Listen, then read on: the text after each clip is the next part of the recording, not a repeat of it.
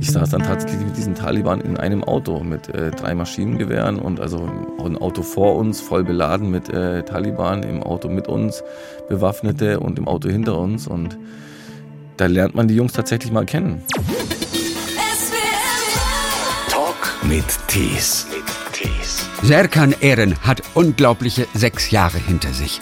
2015 hat er angefangen, mit einem Freund Spenden zu sammeln und einen Transporter voller Decken und Kleider über den Balkan gesteuert bis ins griechische Idomeni. Daraus entstand dann ein halbes Jahr später die Hilfsorganisation STELP, die seitdem Spenden sammelt und Flüchtlingen in der ganzen Welt hilft. Gerade eben war er in Afghanistan, wo er mit den Taliban zusammenarbeiten musste. Hallo nach Stuttgart. Hallo nach Baden-Baden.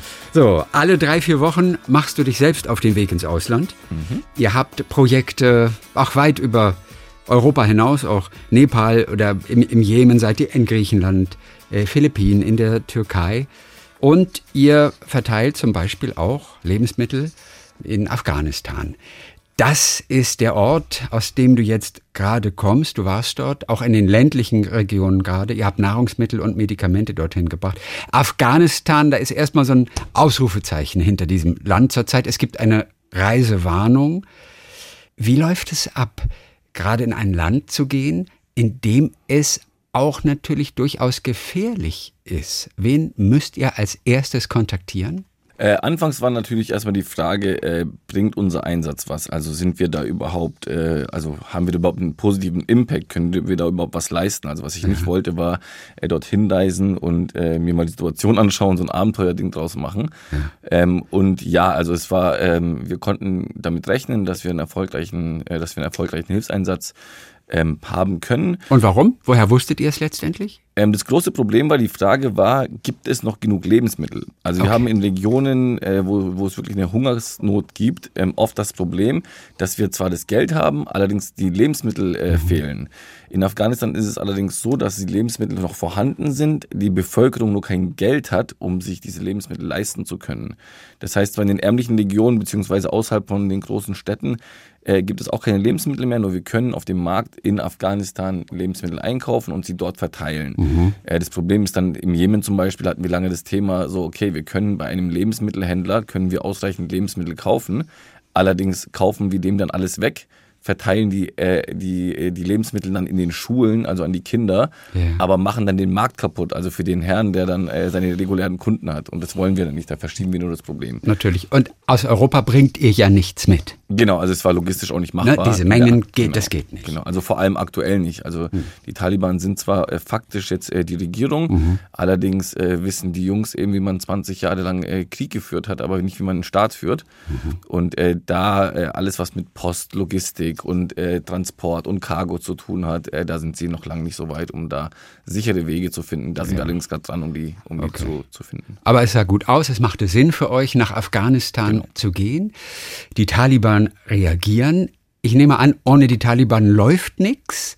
Wen habt ihr kontaktiert? Wo habt ihr euch die Genehmigung eingeholt?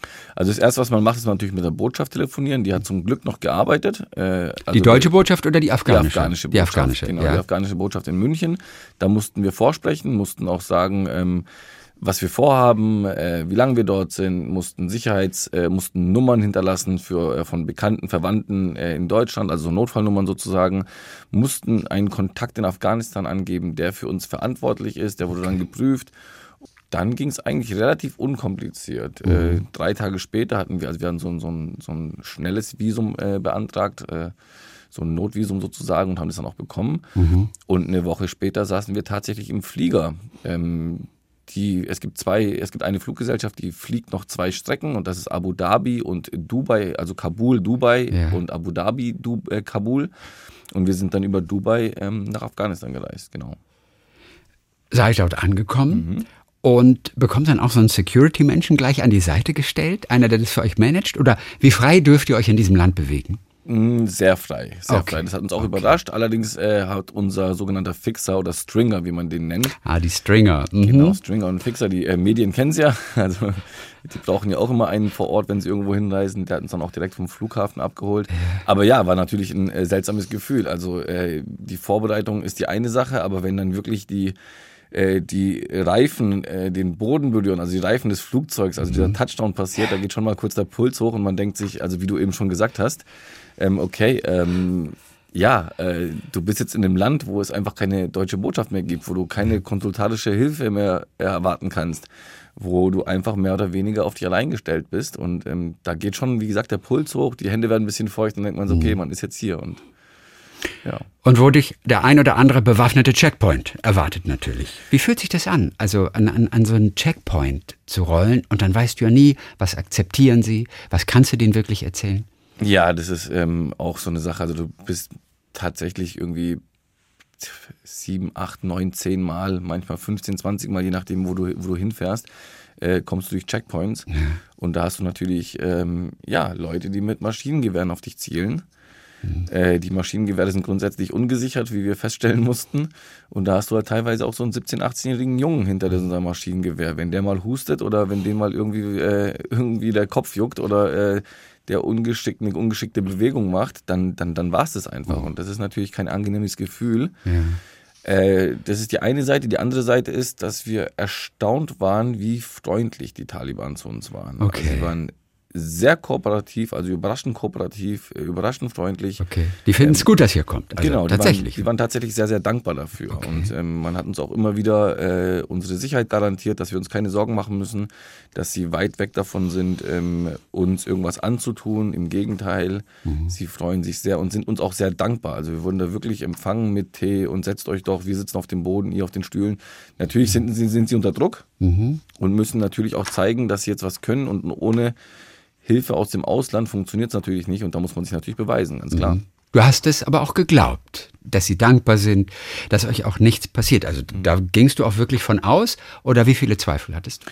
Also am Anfang waren die Zweifel groß, allerdings habe ich ähm, mittlerweile auch Erfahrung. Also wie du eben schon gesagt hast, ich bin in verschiedenen Krisengebieten in der, in der Welt unterwegs gewesen und äh, es ist natürlich immer ähm, ein Versuch von Brainwashing. Man versucht natürlich immer meine Meinung oder ihre Meinung mir zu implizieren in, mhm. in solchen Ländern oder man versucht immer ähm, mir ihr Mindset auch äh, zu vermitteln und ähm, oft ist es ähm, äh, geschauspielt das muss man einfach sagen. Mhm. Ähm, aber ich habe mittlerweile auch Tricks. Also erstmal war das sehr ehrlich, muss man sagen. Ich muss betonen, dass ich nichts mit dem Mindset, also mit dem homophoben oder frauenfeindlichen Mindset der Taliban äh, zu tun habe. Da bin ich ganz weit weg davon. Also die Taliban werden immer im äh, anderen Team spielen, sage ich mal. Mhm. Allerdings äh, waren sie freundlich und freundlich nicht gespielt, sondern äh, das ist einfach auch ihre Kultur. Also ich war in dem Moment ein Gast mhm. und äh, der war ein sehr gern gesehener Gast.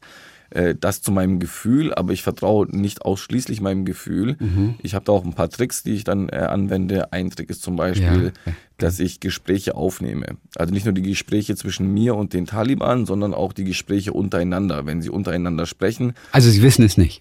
Genau, sie wissen es nicht. Du nimmst es heimlich. Ich nehme es dann heimlich auf und schicke es dann äh, afghanischen Freunden, die mir das dann übersetzen. Okay. Sei es bei Lebensmitteleinkäufen, mache ich das zum Beispiel auch, wenn wir äh, mit Händlern ähm, äh, verhandeln. Ja. Dann sprechen die oft untereinander oder unser Stringer, unser Fixer eben, der dann äh, die Verhandlungen auch übernimmt, äh, dem kann ich ja auch nicht zu 100% vertrauen, auch wenn der sich bei vielen äh, anderen äh, Journalisten und Hilfsorganisationen schon bewährt hat.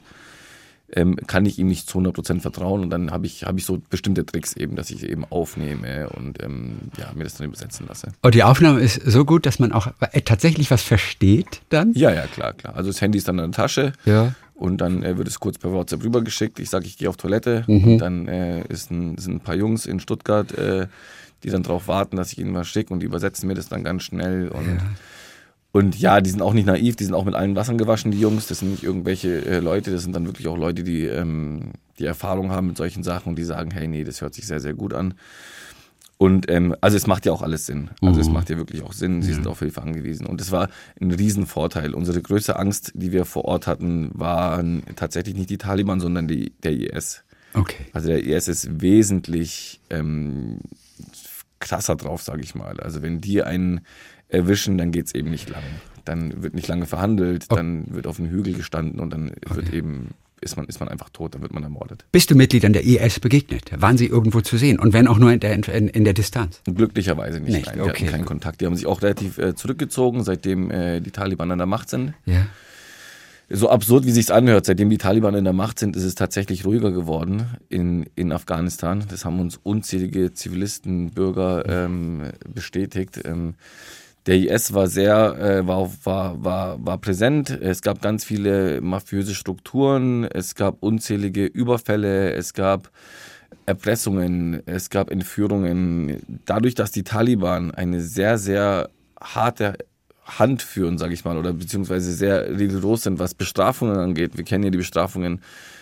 Hat man, hat man eben Angst. Also die Zivilisten in, in Afghanistan sagen, unsere Kriminellen haben keine Angst vor, vor einem halben Jahr Gefängnis. Damit machst du unseren Leuten nicht Angst. Mhm. Unseren Leuten machst du nur Angst, wenn du ihnen drohst, äh, hey, wenn ihr jemanden entführt und jemanden äh, umbringt, dann hacken wir euch die Hand ab beispielsweise. Also solche mhm. drastischen äh, Strafen sind die einzige Möglichkeit, um Kriminalität in Afghanistan zu stoppen, sagt die zivile Bevölkerung. Das sind nicht mhm. meine Worte, das möchte ich ja. betonen. Also ich bin nicht, ich bin nicht für drakonische Strafen. Also ich bin ein Freund der Menschenrechte und ja. ähm, genau, das sind die Aussagen der, der Leute. Ja.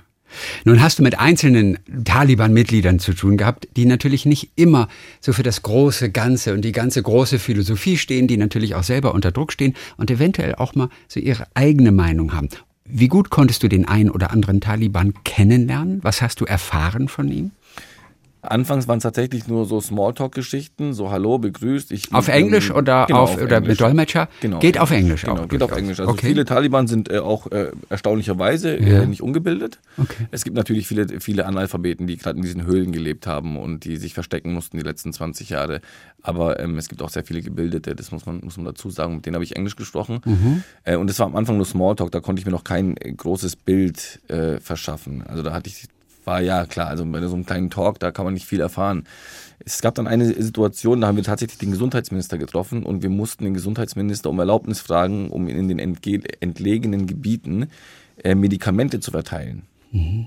Und diese Medikamente, die wir verteilen wollten, äh, das durften wir tun. Allerdings hat der Gesundheitsminister dann gesagt, dass wir eben seine Gäste sind und dass wir Sicherheit brauchen. Das heißt, in diesen Regionen könnte es tatsächlich sein, dass der IS unterwegs ist. Und deshalb erlaubt er uns, diese Verteilungen zu machen. Wir sind sehr frei, wir können verteilen, wem wir wollen. Das heißt, wir müssen nicht nur Taliban nahestehenden äh, Krankenhäusern oder Regionen äh, die Sachen verteilen. Wir können es machen, wie wir wollen. Allerdings eben nur mit der äh, Voraussetzung, dass wir bewaffnete Taliban an unserer Seite haben. Mhm. Und dann hatte ich nicht viel Zeit. Dann musste ich mich entscheiden. Also verteilen wir die Lebensmittel und die Medikamente nun mit den Taliban oder eben gar nicht. Mhm. Wir haben die Sachen vorher gekauft. Also wir haben tagelange Verhandlungen geführt. Wir hatten zwei Lkw voller äh, Medikamente äh, bei uns und dann musste ich mich sehr, sehr schnell entscheiden. Was tun wir? Mhm. Ähm, kann ich das bringen? Kann ich sozusagen mit dem Gegner, also ich meine, ich habe die letzten Monate, äh, die Monate bevor ich nach Afghanistan gereist bin, die Le Leute versucht rauszuholen. Also wir haben äh, über 50.000 Euro für, äh, äh, also das ist ein Teil äh, für, die, für die Kosten bezahlt eines Flugzeuges mit Leave No One Behind zusammen mit Erik Marquardt, mit dem Europaabgeordneten. Mhm. Äh, haben, wir, haben wir Leute rausgeholt, stark Gefährdete. Und jetzt soll ich mich mit diesen Leuten, mit diesen schwer bewaffneten äh, Freaks, sag ich mal, ja. in ein Auto setzen. Ah. Und ähm, mir blieb nichts anderes übrig. Ich habe es getan. Und wie fühlte sich das an? Ja, und das war, das war, und jetzt verwende ich wieder das Wort, sehr überraschend. Ja. Ich saß dann tatsächlich mit diesen Taliban in einem Auto mit äh, drei Maschinengewehren und also ein Auto vor uns, voll beladen mit äh, Taliban, im Auto mit uns, Bewaffnete und im Auto hinter uns. Und da lernt man die Jungs tatsächlich mal kennen. Worüber habt ihr gesprochen? Sprichst du mit Beispiel, jemandem ja. und ich frage, wie kommt er dazu, Taliban zu werden? Ja. Und dann dann erfährt man Dinge, die man so nicht, so nicht vermutet hätte. Dann sagt er zu mir, ja, ähm, ich hatte nichts mit Religion am Hut, ich hatte nichts mit, äh, mit der internationalen Politik am Hut. Ich wollte nur mein normales Leben führen und meine Familie wurde von einer amerikanischen Drohne ausgelöscht. Mhm. So, und dann sitzt man erstmal da und denkt so, wow, so, wie bitte? So, nee, ja, so ist es. Ähm, das war acht Jahre her. Und ähm, ich war arbeiten, und ähm, dann ist es passiert. Ich bin nach Hause gekommen. Ich dachte anfangs tatsächlich auch, es könnten die Taliban gewesen sein. Nur dann war relativ schnell klar, die, die Rakete kam von oben. Also es war kein Selbstmordattentat, es war keine Autobombe oder sonst irgendwas, sondern mhm. von oben. Und er hat dann auch die amerikanische Regierung angeschrieben und hat darum gebeten, dass er zumindest die Überlebenden, also sein Vater ist dabei gestorben, sein Bruder ist gestorben, sein ungeborenes Kind ist gestorben, Seine Tochter und seine Frau haben schwer verletzt überlebt und dann hat er eben gebeten, ob er zum Beispiel, also lediglich die Medikamente, also weit weg von Entschädigungszahlungen mhm. oder sonst irgendwas, bekommen kann oder die äh, Medikamente, die Krankenhauskosten äh, zumindest erstattet bekommt. Und äh, man hat ihm nicht geantwortet. Also nicht mal geantwortet, er hat keine Antwort bekommen. Mhm. Dann kamen eben die Taliban und haben sich um ihn gekümmert. So, ähm, und dadurch ist er eben äh, verzweifelt gewesen, hat sich ihn angeschlossen und hat eben ähm, den, also diesen Kampf ist, ist er angetreten sozusagen, dass mhm. diese Fremden, die in dieses Land gekommen sind und ähm, die hier eigentlich nichts verloren haben. Also es sind seine Worte. Ja. Ich hoffe, das verwechselt man nicht. Das sind seine Worte, ja, ja, die er dann gesagt hat und dann ähm, genau diesem Kampf angeschlossen, eben diese Leute aus seinem Land zu vertreiben, weil sie hier nichts verloren haben, weil sie eben ganz viel Leid übers Land bringen. Und ähm, ja, so war das. Und diese Geschichten muss ich, muss ich leider, äh, ich muss leider auch leider dazu sagen, dass ich die ganz oft gehört habe. Eine fast schon entspannte Stimmung dort im, im, im, im, im, Fahrerhaus. Total. Wenn wir von Verteilen reden, also ihr habt Medikamente, ähm, Nahrungsmittel verteilt, wie stellen wir uns das vor? Also du warst da, es war noch ein Fotograf da.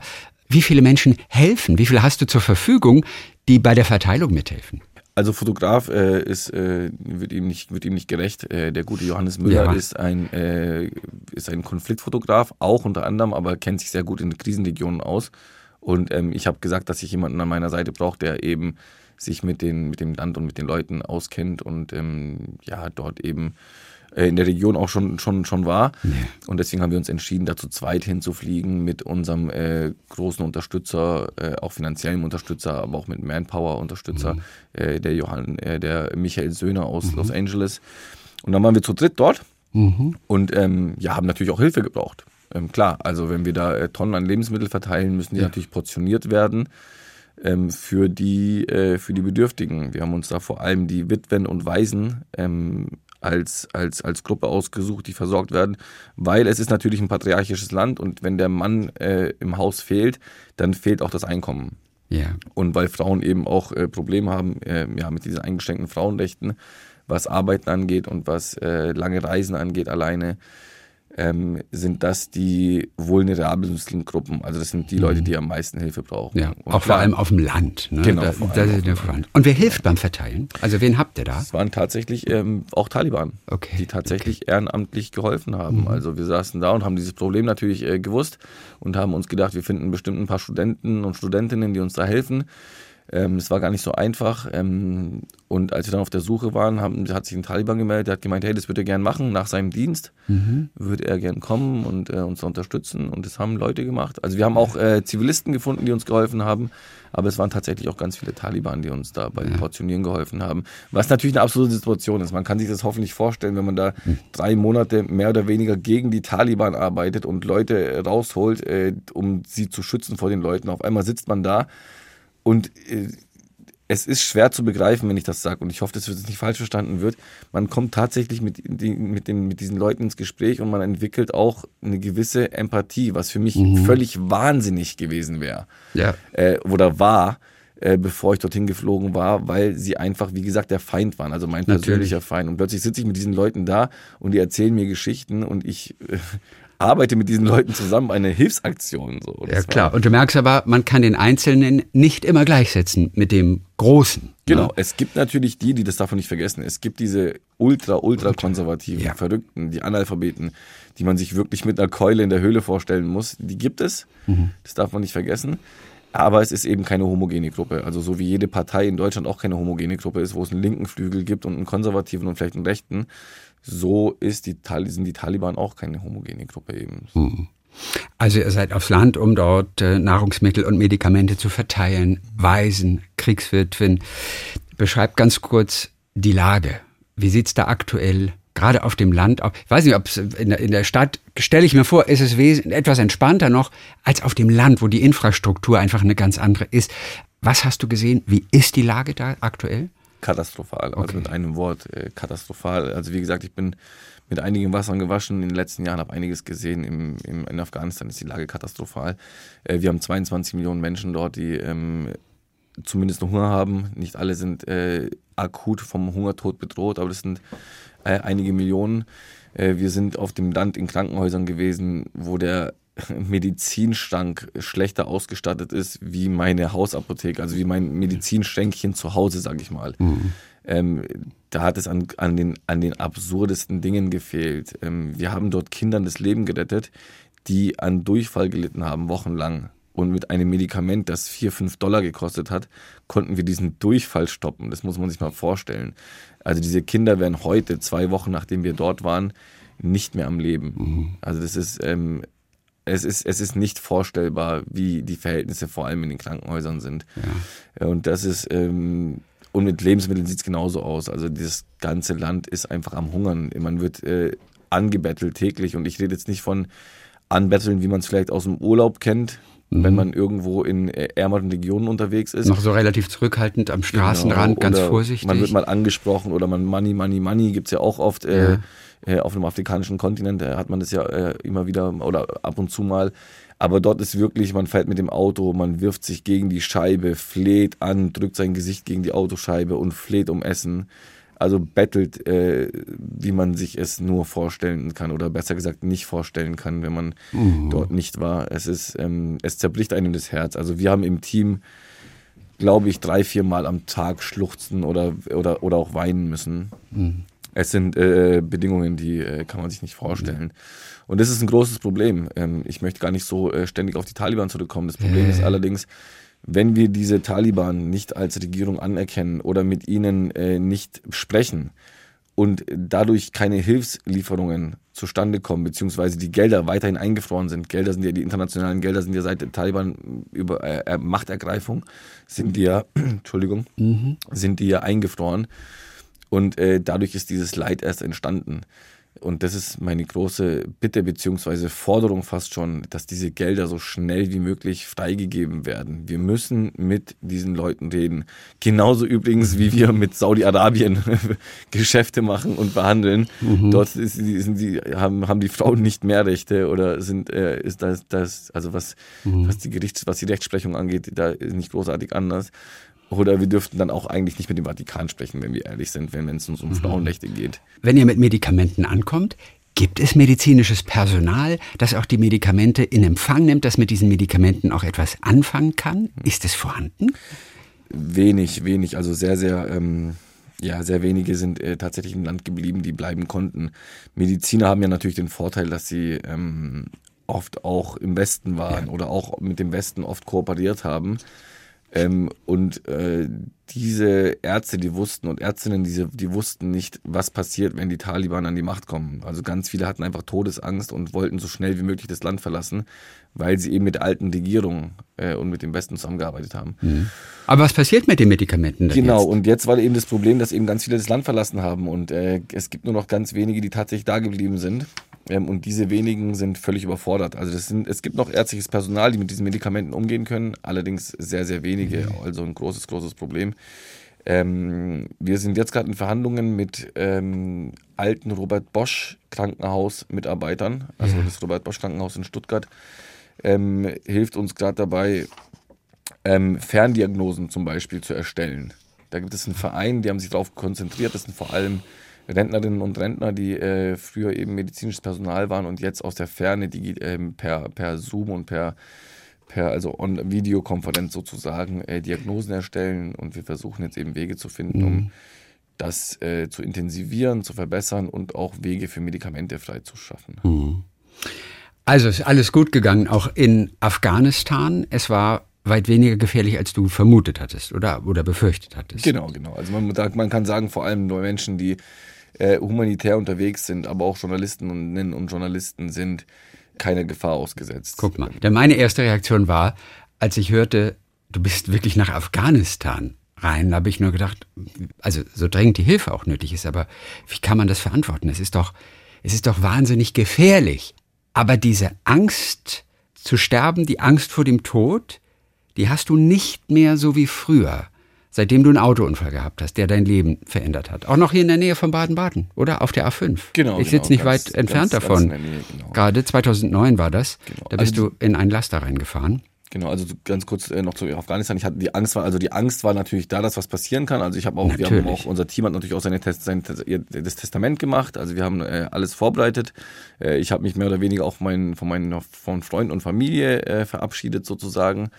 Das Allerdings, ging sogar so weit. Genau, genau. Allerdings ja, also ich habe das ist ein Vorteil meiner Arbeit. Ich habe tatsächlich keine große Angst vor dem Tod. Also ich habe äh, Angst vor anderen Dingen, äh, vor äh, gefoltert werden beispielsweise. Ja. Das wäre für mich viel schlimmer als der Tod an sich, weil ich eben schon diesen Unfall hatte und damit schon den, also ich hatte nach diesem Unfall kurz danach eine Nahtoderfahrung ja. und weiß, dass der Tod bei weitem nicht das Schlimmste ist. Also der Tod hat für mich nichts dunkles, schwarzes mehr, ja.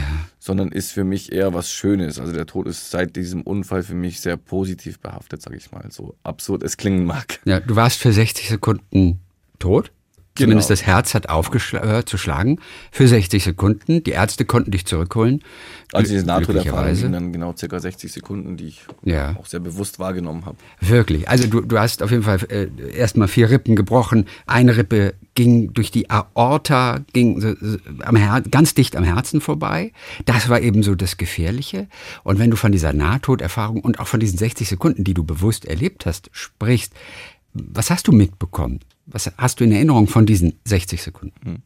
Also die Minute davor, bevor ich diese in diese in diese Nahtoderfahrungsphase, sag ich mal, ja. äh, gestiegen bin, das war die schlimmste. Das war wirklich, das war äh, diese Todesangst, äh, die Schmerzen, äh, das ganze Blut. Also ich war eingeklemmt im Auto äh, unterm LKW und es war, ähm, es war super schlimm. Und dann kam eben in Dauerschleife in meinem Kopf, hey, du stirbst jetzt. Du stirbst. Also das stand für dich fest. Ja, ja also es, ja, war, okay. es war sehr, sehr klar. Also mhm. ich habe richtig gespürt, wie die Energie meine Finger verlassen hat und ja. äh, langsam über die Hand in die Arme. Und ähm, also es war sehr, sehr bewusst, dass ich dass, dass es jetzt dem Ende zugeht. Und ich war die ganze Zeit, okay, du stirbst jetzt, Mann, Mann, ey, verrückt, ey, das ist nicht irgendwann, wenn wir vom Tod sprechen, sprechen selbst Leute, die äh, eine schlimme Diagnose bekommen haben, immer entfernt vom Tod. Und mhm. plötzlich sitzt man da und hat diesen Tod wirklich vor Augen und denkt sich, jetzt ist es vorbei.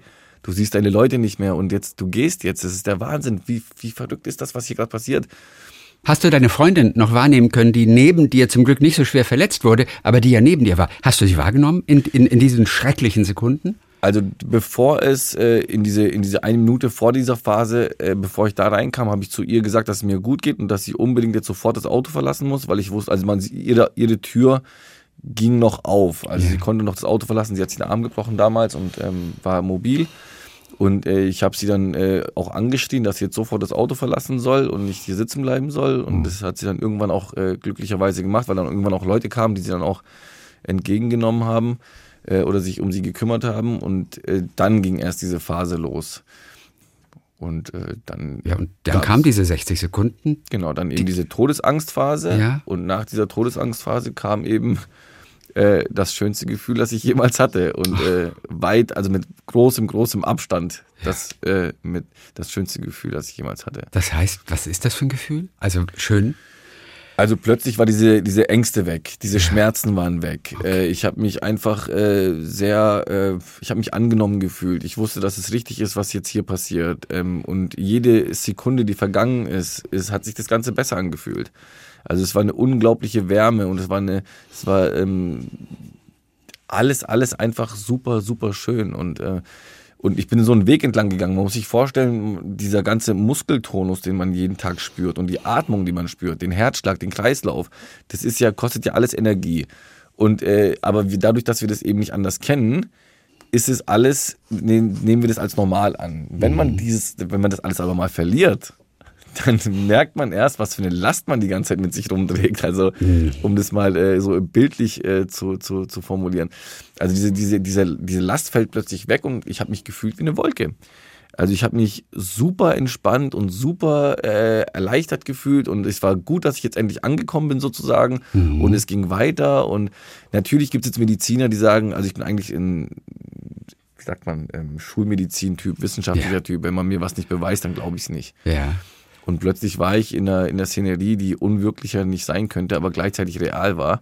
Und ein Schulmediziner wird wahrscheinlich jetzt argumentieren mit irgendwelchen Gehirnfunktionen, die äh, das und das verursachen. Genau, irgendwelche Stoffe, die freigesetzt wurden Genau, und genau. die eben dazu geführt haben. Allerdings kann ich jetzt von meiner Seite aus sagen, dass es ähm, das also super realistisch war. Also so realistisch, wie wir jetzt hier reden. Wenn, mich, wenn ich jetzt hier rauslaufe aus dem Studio und mich fragt jemand, was passiert, dann erzähle ich genau äh, das in der Form, wie ich es erlebt habe. Das war also nicht verschwommen oder so. Und das waren also nachweislich auch wirklich die 60 Sekunden, in denen dein Herz nicht mehr geschlagen hat? Das kann ich so nicht Das sagen. weiß er nicht so ganz Also das genau. kann ich so nicht sagen. Ich weiß, dass, dass es äh, dass ich dann aus dem Auto rausgeholt wurde und dann in den Helikopter Mhm. gebracht wurde. Das heißt, ich kann diesen, diesen Zusammenhang, da müsste ich jetzt lügen. Also das wäre eine, das wäre eine, äh, Ist ja zum Glück auch schon so ein ganz bisschen her.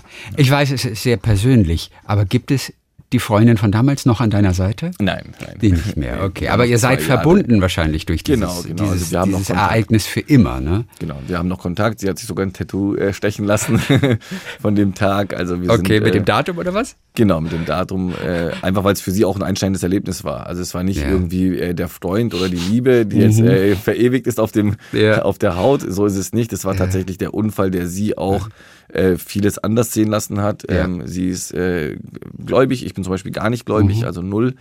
Und äh, es war dann Engel auf dem Flügel, steht dann dieses Datum. Also nicht mein Name oder sonst irgendwas. So schlimm ist es dann nicht. Okay.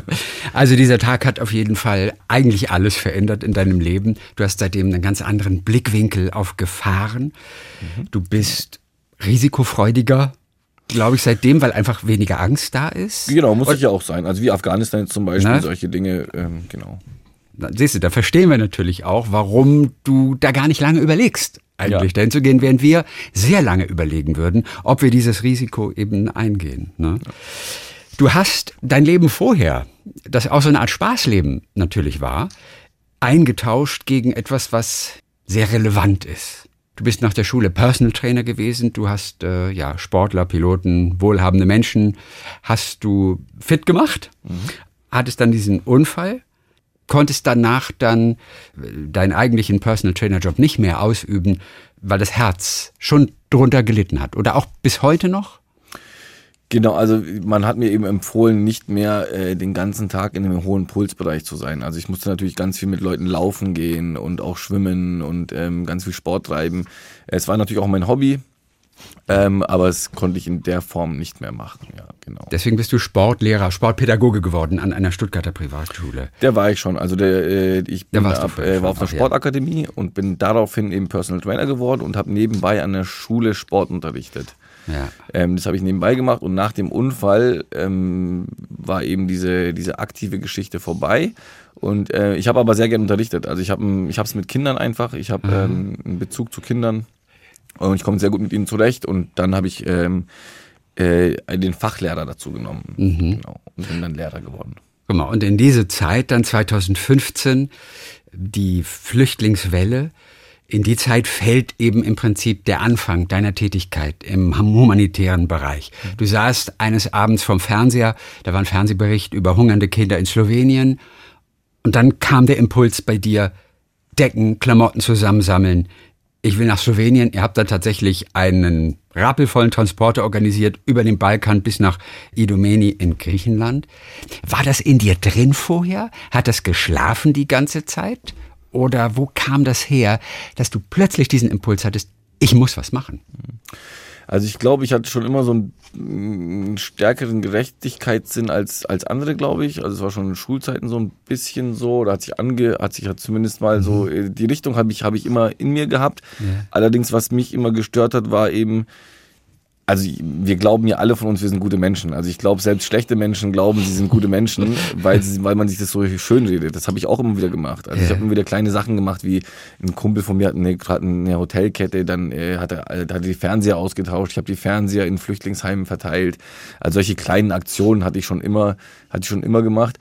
Allerdings ähm, dachte ich immer so, ja okay, äh, ich bin ein guter Mensch. Aber wie hat sich das denn ausgewirkt? Also eine Meinung zu haben über ein Thema, finde ich halt, reicht irgendwie nicht. Ähm, und äh, es hat mir auch nicht gereicht. Und irgendwie fehlt dann so der bestimmte Tag, der bestimmte Moment, wo man dann äh, tatsächlich so dann mal drüber nachdenkt und sagt so, hey, wieso gehörst du eigentlich zu den Guten? Mhm. Weil du in der Diskussion in der Bar gestern Mittag ähm, deine Meinung vertreten hast und weil du irgendwelchen rechten Idioten gesagt hast, dass sie Idioten sind das, das kann es doch nicht sein. Also man muss doch, wenn man eine Veränderung haben will, so wie es Gandhi mal gesagt hat, hm. ähm, selbst die Veränderung eben sein. Und mhm. ähm, das ist mir dann, und da habe ich eben diesen Bericht gesehen und dachte, Slowenien, so fünf, sechs Autostunden von meiner Haustür entfernt sitzen, also nirgendwo sollten Kinder hungern. Aber da sitzt ein Haufen Kinder, die nichts zu essen haben, die frieren an dem Bahnhof, so sechs Stunden von einer der reichsten Städte der Welt. So. Und wenn wir es von München nehmen, sind es nur vier Stunden, mhm. dann denkt man so, okay, kann ja wohl nicht, kann ja wohl nicht wahr sein so. Und dann, ja, war das eine spontane Aktion und das hat was mit mir gemacht einfach. Das hat tatsächlich mich ähm, auch verändert. Das hätte eine einmalige Aktion sein müssen oder werden sollen. Ja. aber wenn man dann mal hungernden Menschen was zu essen gibt und frierenden Menschen eine Decke über die Schultern wirft, das, äh, das verändert jemanden. Also es verändert, hat mich verändert und, ähm, und dann war relativ schnell klar. Okay, ja. ja. Also dann seid ihr dort vor Ort gewesen, habt diesen Transport organisiert und es war trotzdem erstmal ein Schock, oder? Vor Ort, man kann sich das am Fernseher auf dem Sofa nicht vorstellen. Es war ganz anders, als du erwartet hattest. Ja, also man muss ehrlich sein und da muss ich äh, tatsächlich auch die Hosen unterlassen.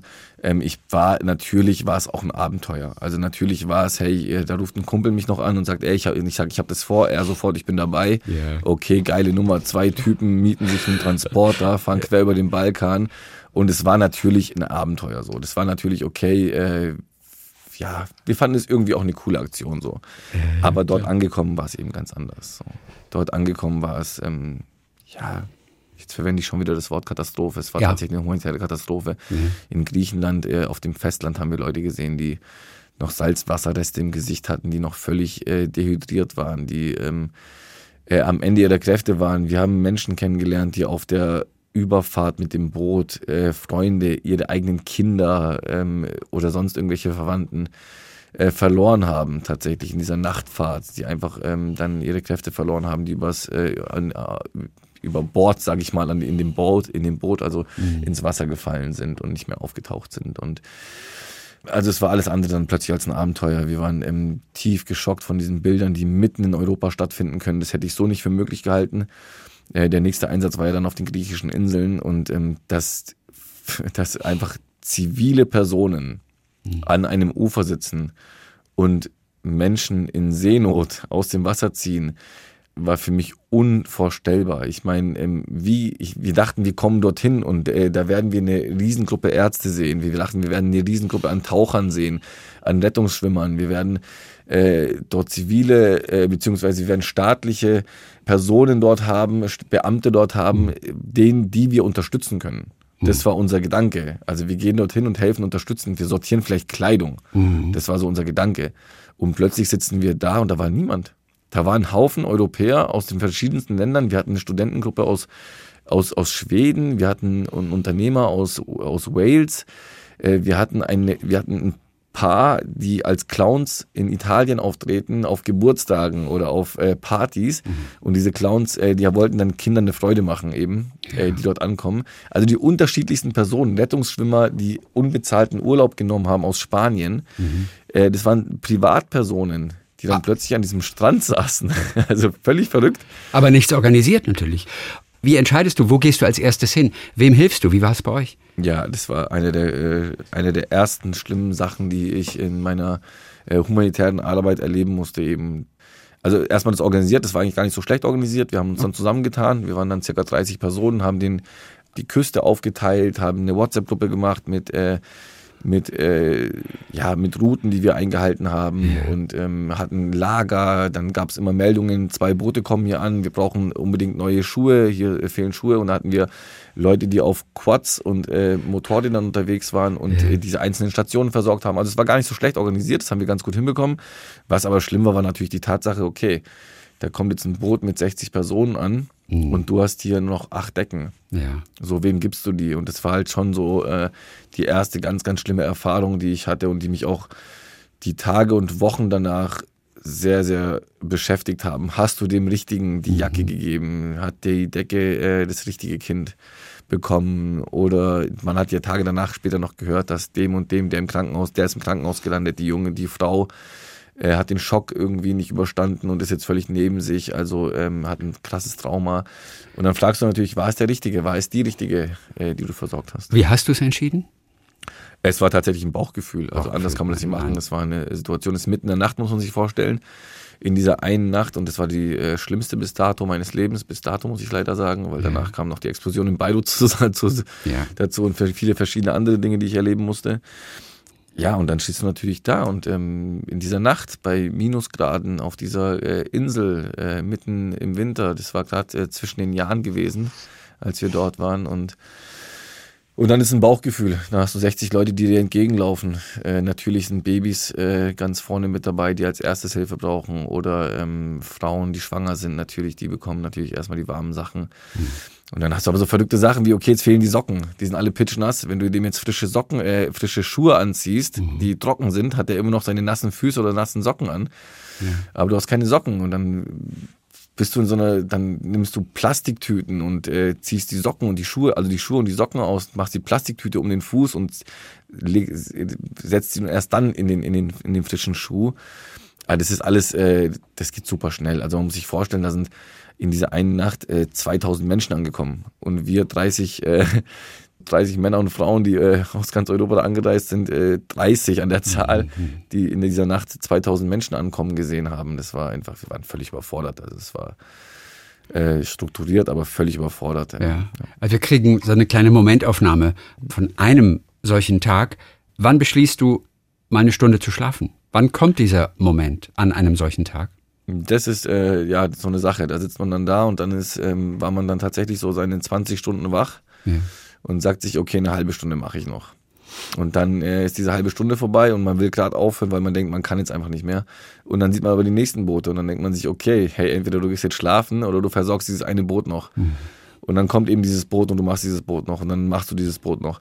Ich glaube, in dieser Nacht oder äh, an diesem Tag und in dieser Nacht äh, waren wir 30 Stunden wach und auf den Beinen neben. Also wir waren völlig übermüdet. Also ich war, ich bin wirklich im Stehen eingeschlafen. Ja, ich bin klar. zwischendurch, wenn man mal dann äh, 10 Minuten Ruhe hatte, habe ich wirklich so Powernaps gemacht, die man aber nicht bewusst macht, sondern man schläft einfach ein. Ja, und dann hört man die ersten Schreie und wird wieder wach. Nachdem du deinen ersten Transport organisiert hast, ein halbes Jahr später schon habt ihr angefangen, diese Organisation zu gründen, die mittlerweile an so vielen Orten hilft. Also STELP für Stuttgart Helps, um das nochmal wieder zu sagen. Die Verbindung stellen viele erstmal sogar nicht her, wegen des ST STELP.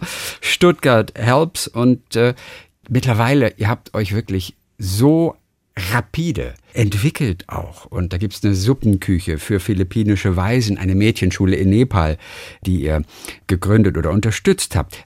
So ein Selbstversorgerdorf in der Türkei für vom IS vergewaltigte oder auch versklavte Frauen. Also ihr habt euch unglaublich ausgeweitet und das ging alles innerhalb der letzten sechs Jahre unglaublich schnell. Da war immer unglaublich viel zu tun und du immer an vorderster Front, auch als Chef von dem Ganzen und du organisierst, du reist selbst vor Ort und hilfst auch selbst mal mit. Gab's ein bisschen Urlaub in den letzten sechs Jahren? Also wo ich gar nichts, gar nichts gemacht habe, ähm, gab es vielleicht drei, vier Tage. Also wo ich wirklich nichts getan habe. Ähm, es In gibt den natürlich so letzten sechs Situationen, Jahren. wo man dann mal mit der Freundin in Urlaub fährt. Ja.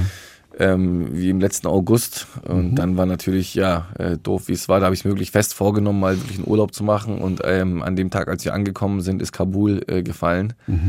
Und da gab es natürlich ganz viele äh, Leute, die da rausgeholt werden mussten. Und ähm, ja, es sind immer Situationen, wo ich es mir vornehme, aber ähm, tatsächlich ist der Urlaub auf der Strecke geblieben, beziehungsweise ähm, so die eigene Freizeit. Ähm, Man muss allerdings dazu sagen, dass das Päckchen, das ich damit zu tragen habe, ein sehr, sehr kleines ist. Also ähm, ich bemitleide mich da nicht oder sonst was.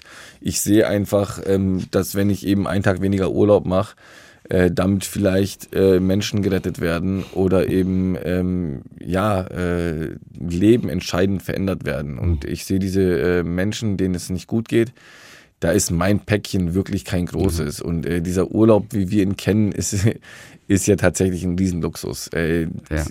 Ich, ich kenne keine genauen Zahlen, aber ich würde jetzt mal grob schätzen, dass 70 bis 80 Prozent der Menschheit auf der Erde eben keinen Urlaub hat. Die sitzen jeden Tag auf Müllhalden, die sitzen jeden Tag in irgendwelchen Bergwerken und sonst irgendwelche Jobs, die sie haben. Deshalb, ähm, Ja, das ist klar. für mich kein großes Thema. Das mache ich sehr, sehr gerne. Und trotzdem musst du auch aufpassen, dass du fit bleibst. Ne? Man, das vergisst man ja auch ganz schnell, denn du denkst sehr viel an andere und komm, dieser eine Tag Urlaub, den streiche ich, dafür kann ich so vielen anderen Menschen helfen. Die Rechnung ist relativ einfach, aber du musst auch auf dich aufpassen. Wann war so ein Moment, wo dich jemand vielleicht von außen auch ermahnt hat und du auch eingesehen hast, das stimmt, ich, ich, ich, ich muss alles beisammenhalten, auch bei mir. Ja, also das Problem ist der Körper eher. Also mental, Ja. glaube ich, äh, schaffe ich es, aber mein, mein Geist ist, glaube ich, stärker als mein Körper so. Ich glaube, der Körper macht irgendwann schlapp. Und das ist halt ein, diesen, das ist halt ein Thema so. Und da, das erlebe ich fast täglich, äh, dass äh, Freunde aus dem Verein oder ähm, Helfen, äh, Helferinnen und Helfer aus dem Verein, die Familie natürlich, die Freundin, äh, die Schwiegereltern, ist natürlich alle, die sagen so, hey, okay, ähm, du brauchst einfach mehr Pausen. Und ich weiß auch, dass ich es brauche. Äh, Aber auch, du nimmst sie dir trotzdem nicht. ja, ich nehme sie ähm, oft trotzdem nicht. Aber wir sind auch auf einem guten Weg. Also wir machen Ja. das jetzt, werden immer strukturierter, immer professionalisierter, ähm, machen wir das Ganze. Mhm. Und ähm, ja, den, den Wachstum, den du angesprochen hast, der kommt nicht von ungefähr. Wir sind äh, sehr fleißig, wir machen verschiedene Dinge ja auch gegründet. Das sind nicht nur Hilfsaktionen, wir wollten ja auch ein Bewusstsein schaffen, auch in Stuttgart. Wir haben eine, ein Café eröffnet. Also Ja. nicht so irgendwie, ein, wie man es kennt, äh, äh, Studentencafé oder äh, das soll nicht äh, abwertend sein oder eben äh, ein linksautonomes äh, Café, so wie man sie oft in Hamburg oder Berlin kennt eben, Ja. sondern ein sehr schickes Café, wo für jeden offen ist, wirklich für alle politischen Richtungen, für fast alle politischen Richtungen. ähm, da, wo die Einnahmen dann zu 100 Prozent wirklich auch in unsere Projekte fließen. Das heißt, da macht keiner, äh, macht die Taschen voll. Also das sind, wird mit Ehrenamtlichen Jawohl. es ist Nathan in Stuttgart. Wir haben eine Eventagentur gegründet, damit wir Events äh, veranstalten können. Mit diesen Events äh, machen wir einen Haufen äh, oder generieren wir einen Haufen Spendengelder, sage ich mal. Also Konzerte, Spendengalas, aber auch Tischtennisturniere. Ähm, wir versuchen da einfach ein Bewusstsein zu schaffen in der Gesellschaft und damit eben gleichzeitig Geld zu verdienen. Also äh, man spricht ja oft von Non-Profit. Äh, wir sprechen wie unsere Vorbilder von Viva Con Agua, wenn die jemand kennt, die Organisation, äh, von All Profit. Das heißt, wir sind da eine große Familie, die auch gerne Events macht und auch ihren Spaß dabei hat. Das darf man nicht vergessen. Also ähm, wenn ich sage, ich arbeite jeden Tag, ist es halt auch mal ein Benefizfußballspiel mit Okay. alten Kickern oder ich koche mit einem Sternekoch ein Online-Koch-Event, mit dem Ja. wir dann äh, Geld generieren. Das ist natürlich Gänge. alles. Jawohl. Aber da erholt man sich dann ja wirklich. Warum heißt die Bar Nathan?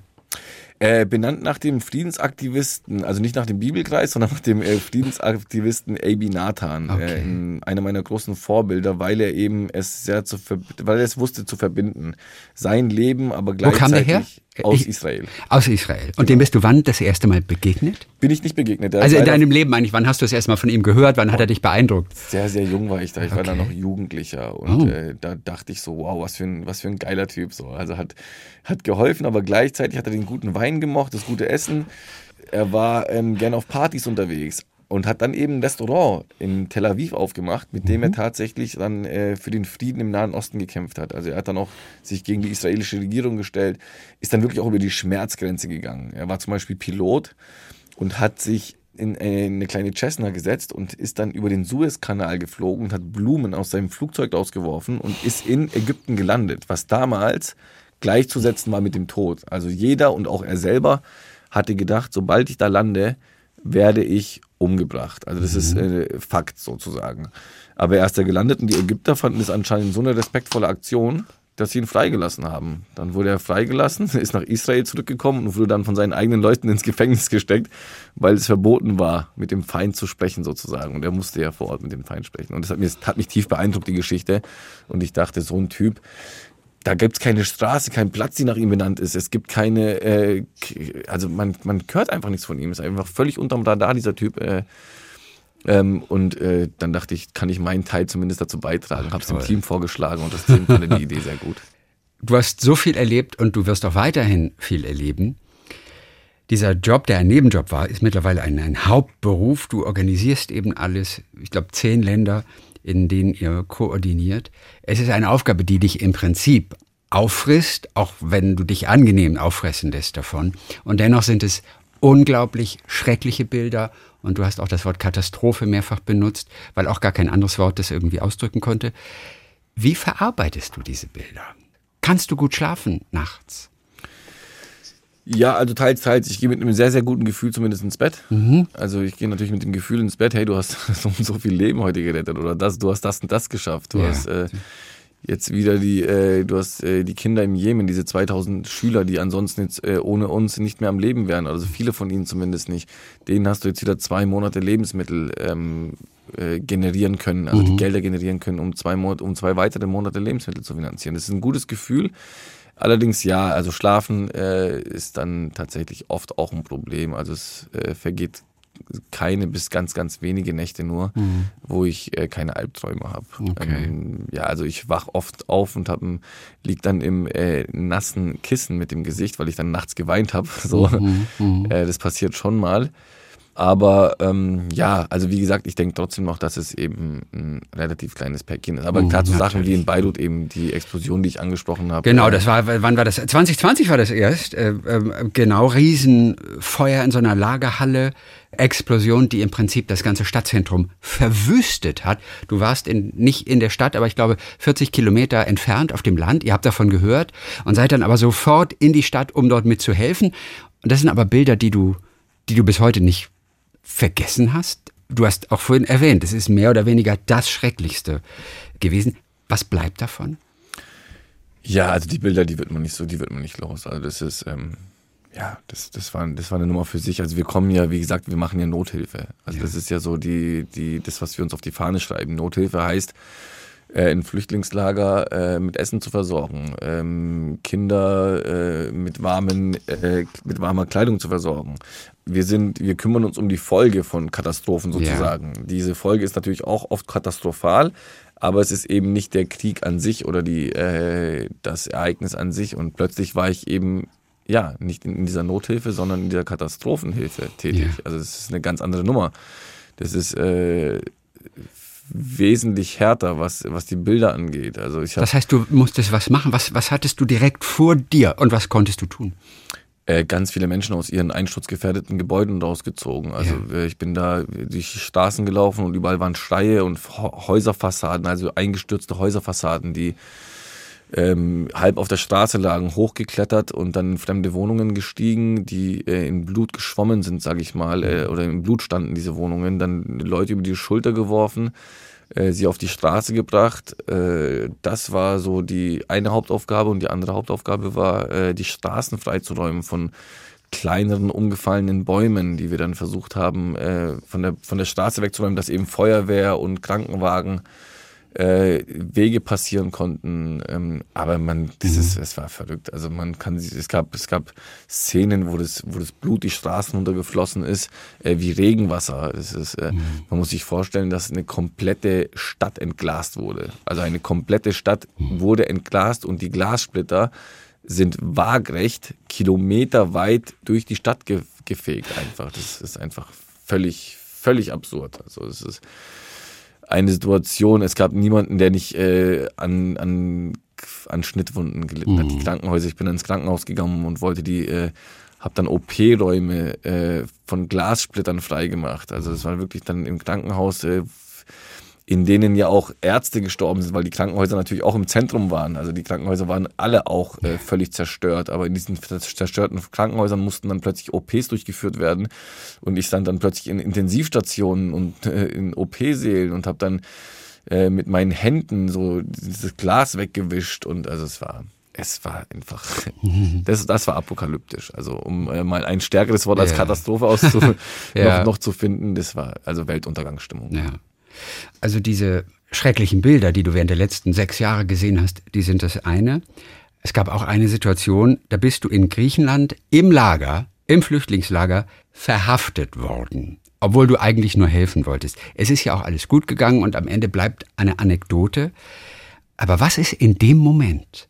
Verhaftet werden in einem fremden Land. Eventuell spricht man nicht mal die gleiche Sprache. Wie hat sich das angefühlt in dem Augenblick?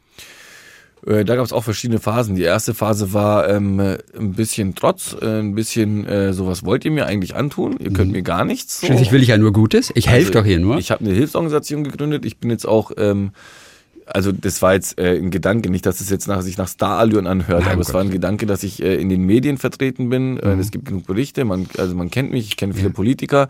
So, das war so, ihr könnt mir eigentlich gar nicht so. Was wollt ihr eigentlich? Das war also nicht arrogant, das war ich nicht, aber es war keine Angst da. Mhm. Ich dachte so, okay, dann gehe ich hin, dann nehmen die meine, meine, äh, dann werden die meine, meine Personalien aufnehmen. Ähm, mehr wird mir hier nicht passieren. Was kann mir denn passieren? Ich bin immer noch in einem äh, EU-Land. So. Mhm. Stimmt. Also das war irgendwie nicht so schlimm. Aber dann nach drei, vier Stunden sitzt man dann da und man bekommt dann Sachen zu hören, man wird dann verhört und dann kommt der nächste und man muss die Geschichte nochmal erzählen und man fragt mich so, wie sind deine Eltern zusammengekommen und wie, was ist passiert und wer, woher kommst du? Und man sieht dann mal, ich habe noch einen türkischen Pass, äh, tatsächlich aus Faulheit. Ich habe noch nie in Deutschland einfach noch nicht beantragt. Ich weiß auch nicht wieso. Ähm, Also du hast nur einen türkischen Pass. Genau, und dann wird's auf einmal kritisch. So, Dann sehen sie und sagen, hey, wir sind in einer politischen angespannten Situation, gerade mit der Türkei. Und äh, das Camp, in dem du warst, wurde gebaut in einer militärischen Sperrzone. Und ähm, das, was du hier machst, ist nichts anderes als, ähm, wie sagt man, Spionage. Ähm, das gefährdet unsere Staatssicherheit. Selbst wenn du was anderes gemacht hast, dafür kriegen wir dich dran. Okay. So, und dann sitzt du da in diesem Raum, vier Typen, die dich seit stundenlang, die sich stundenlang verhören, vor dir und wirklich auch anschreien. Also da gab es Situationen, wo ich dann in, wir waren ja zu zweit und wir wurden dann getrennt und dann wurde ich auch wirklich angeschrien. Also rechts am Ohr eine Person, links am Ohr und dann wirklich auch drei Zentimeter vor meinem Gesicht eine Person und dann drei Stunden, äh, nicht drei Stunden, drei Personen, die dich dann bearbeiten. Und das war wirklich Psychoterror. Und dann ist man völlig fertig und irgendwann zeigen sie dir wirklich auch im, im Netz, dann drehen sie den Bildschirm um und zeigen dir dann Beispiele von Türken, die seit äh, 15, 20 Jahren im griechischen Gefängnis sitzen. Okay. Also auch auf Englisch Berichte, also wirkliche Links von äh, verschiedenen Nachrichtenagenturen äh, Agenturen und du sitzt dann da und dann fängst du an zu zweifeln. Und dann denkst du so, okay, so wie jetzt 15 Jahre Gefängnis so. Und dann äh, wird's schon anders. Dann, und, und die hören ja nicht auf. Also es ist dann wirklich Psychoterror. Das ist dann immer wieder die gleichen Fragen. Dann wechseln die, dann wechseln die Typen, die Mit welchem Ziel? Dass du gestehen sollst? Oder was ist das Ziel? Genau, also zuerst mal brechen. Ja. So, und ich dachte früher, als ich es im Fernsehen gesehen habe, dachte ich immer so, was für ein Quatsch. Also das ist eine Situation, dann sitzt du halt da, beantwortest die Fragen, Ja. aber das ist Psychoterror. Also das ist nichts anderes und die wissen auch, wie sie das machen. Wie gesagt, dann gehen drei aus dem Raum, dann kommen die nächsten drei und jetzt erzähl nochmal. Mhm. Und dann warte mal, du bist in Villingen-Schwenningen auf die Welt gekommen. Wie viele Einwohner hat die Stadt? Boah, 70, 80.000. Die hat 120, du lügst, du lügst. So, und ja, die hatte früher, jetzt sind sie zwei Städte zusammengekommen. Früher, als ich geboren wurde, war Villingen eine einzelne Stadt und versuchst du es zu erklären und dann fängst du an zu betteln teilweise. Mhm. Bitte glaubt mir doch, ich bin, ich lüge euch nicht an. Und äh, dann, dann ist man fertig. Also dann ist man wirklich auch ähm, ja, Aber es, am Ende. aber es ist gut gegangen. Du bist am nächsten Tag, bist im Flieger wieder gesessen, zurück nach Deutschland. Die Nacht hast du dann auf jeden Fall überstanden. aber auch mit glücklich eben. Ähm, Ich habe zum Glück, äh, also Max Hedde hat mir da sehr geholfen. Ähm, Mit dem habe ich telefoniert, als ich festgenommen wurde. Okay. Der war tatsächlich am Telefon und der hat dann äh, ja mit Amnesty International mir geholfen, mich da rauszuholen. Oh, super. Siehst du, einer von mehreren Prominenten, die du auch an Bord geholt hast für deine Organisation. Timo Hildebrand ist zum Beispiel auch dabei und äh, Max Herre zum Beispiel, den du gerade erwähnt hast. Serkan Eren, der Gründer von Stelp. Dankeschön, dass wir dich kennenlernen durften. Heute Vormittag ein bisschen toi toi toi für all die wichtigen Aufgaben. Glückwunsch nochmal zu dieser unglaublichen Entwicklung dieser Organisation, die erst vor sechs Jahren begonnen hat. Das Vielen, vielen Ganze Dank. von Stuttgart aus. Vielen, vielen Dank und äh, vielen Dank fürs Interesse. Talk mit Tees.